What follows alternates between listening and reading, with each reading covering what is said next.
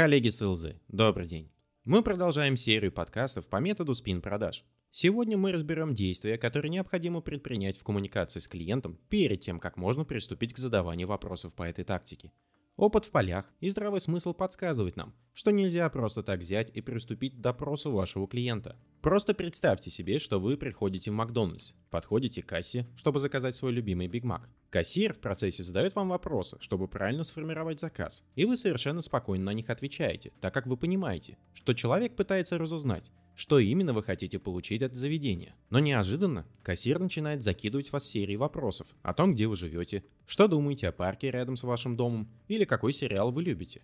Большинство людей, даже те, кто является однозначными экстравертами, будут удивлены таким вопросом, а часть из них и вовсе будут возмущаться тому, что кассир позволил себе спрашивать о таком посетителей. То же самое происходит и с методом спин. Ваш клиент должен быть готов получать такие вопросы и знать, зачем вы их задаете. Дело в том, что вопрос – это сильная техника убеждения. И если эти вопросы начинают сыпаться из людей, которые даже не могут нам объяснить, зачем и с какой целью они их задают, то мы начинаем вполне ожидаемо сопротивляться. Нежданные вопросы работают по принципу третьего закона Ньютона. Действию всегда есть равные и противоположные противодействия.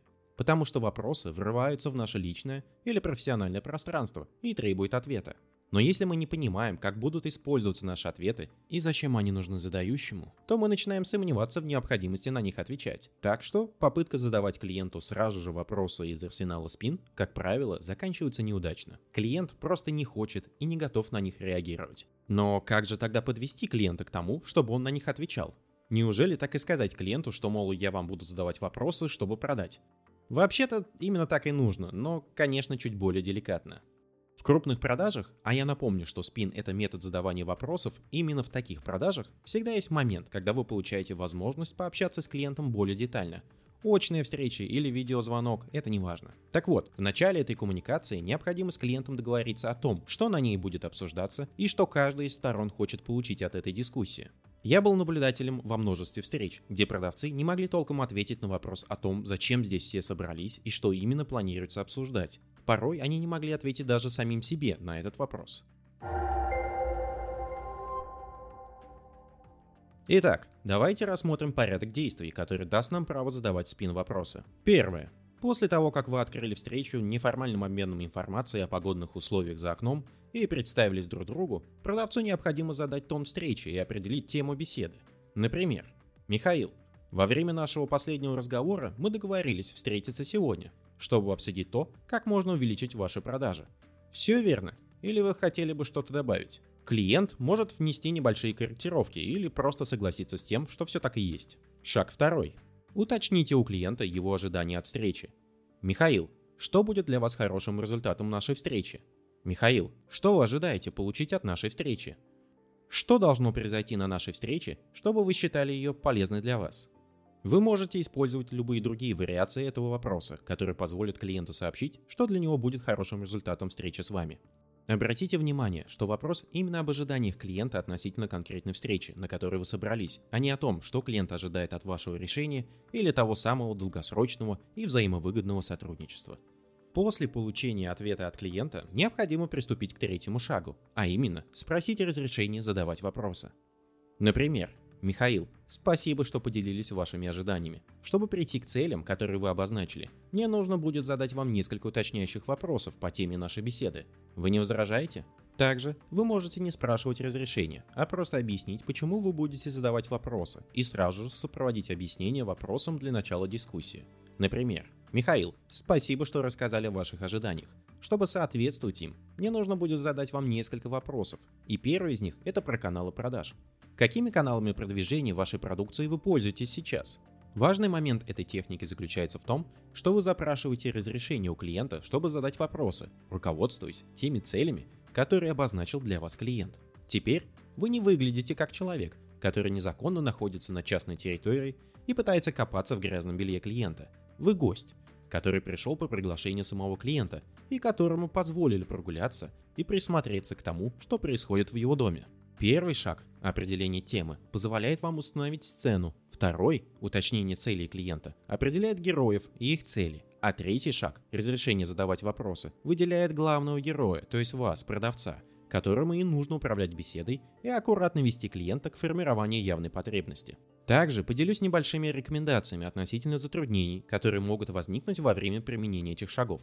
Пока вы движетесь по этим шагам, клиент может захотеть сразу же приступить к самой дискуссии и начать задавать вам вопросы о продукте. В данном случае не следуйте за клиентом. Если вы начнете рассказывать о продукте, при первых таких вопросах, то вы потеряете встречу и просто превратитесь в ходящую брошюру с описанием вашего продукта. Никогда не забывайте о том, что ведет встречу тот, кто задает вопросы. Если клиент начал встречу с вопросов о вашем продукте, дайте ему мягко понять, что есть и другие не менее важные аспекты, которые необходимо предварительно обсудить. Например, Михаил, спасибо за вопрос. Я обязательно отвечу на него во время нашей беседы. Но перед тем, как мы перейдем к этому, я хотел бы уточнить у вас. Три точки. Чтобы завершить фразу, вы можете вернуться к трем шагам или перейти к спин-вопросам, в зависимости от обстоятельств. Однажды в моей личной практике клиент ответил, что он не разрешает мне задавать вопросы, с этой ситуацией также можно справиться. Вот мои воспоминания об этой дискуссии, которая приблизительно звучала следующим образом. Я, Михаил, спасибо, что поделились вашими ожиданиями. Чтобы прийти к целям, которые вы обозначили, мне нужно будет задать вам несколько уточняющих вопросов. Вы не возражаете? Клиент. Возражаю, так как у меня мало времени. Давайте вы мне лучше расскажете о своем продукте, и я уже решу, надо ли мне продолжать беседу с вами, либо нет. Я. Давайте так и сделаем. О чем именно вы хотите услышать? Клиент. Я же сказал вам, что хочу услышать о продукте. Я. Да, совершенно верно, но продукт состоит из многих компонентов. О чем именно в этом продукте вы хотите услышать? Клиент. У вас есть возможность сделать рассылку клиентам моего интернет-магазина в зависимости от действий, которые они совершили на сайте? Я. Да, многие наши клиенты интересуются этим функционалом. Что заставило вас обратить внимание именно на эту часть продукта? И разговор пошел дальше, где я вел беседу, задавая свои вопросы, а клиент будто и вовсе забыл, что запрещал мне их задавать. Иногда клиент может начать играть в своеобразного матча, но и это легко поддается управлению. Вот пример из моей практики. Я. Михаил, мне нужно будет уточнить несколько моментов, чтобы наша беседа прошла максимально продуктивно. Клиент. Хватит ходить вокруг да около. Я хорошо знаком с вашей компанией, и мне интересно просто узнать, что у вас нового. Если меня что-то заинтересует, то я куплю. Я. Рад слышать, что вы знакомы с нашими решениями. Тогда вы наверняка знаете, что мы помогаем компаниям решить три ключевых вопроса. Как определить целевого клиента, как его привлечь и как его удержать. Если эти вопросы для вас не актуальны, то думаю, что нам лучше закончить нашу беседу и потратить свободное время на более ценные задачи, чем на мой монолог о том, что у нас нового. В продолжении нашей встречи я могу направить вам выжимку о том, что у нас изменилось. Есть ли сейчас смысл обсудить что-то из тех трех пунктов, что я отметил? Клиент. Как вы помогаете определить целевого клиента? Мне кажется, что возвратные инвестиции по лидам, которые мы привлекаем, можно улучшить.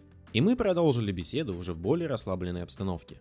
Смысл этих примеров не в том, чтобы продемонстрировать какие-то невероятные техники, а в том, что во многих ситуациях можно вернуться к контролю над беседой и получить возможность задавать те вопросы, которые важны для продаж.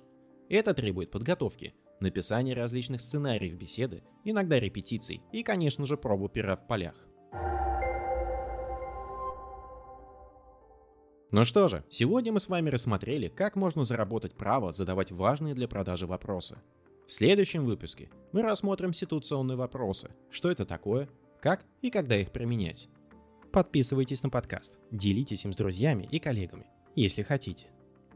Успехов вам и отличных покупок вашим клиентам!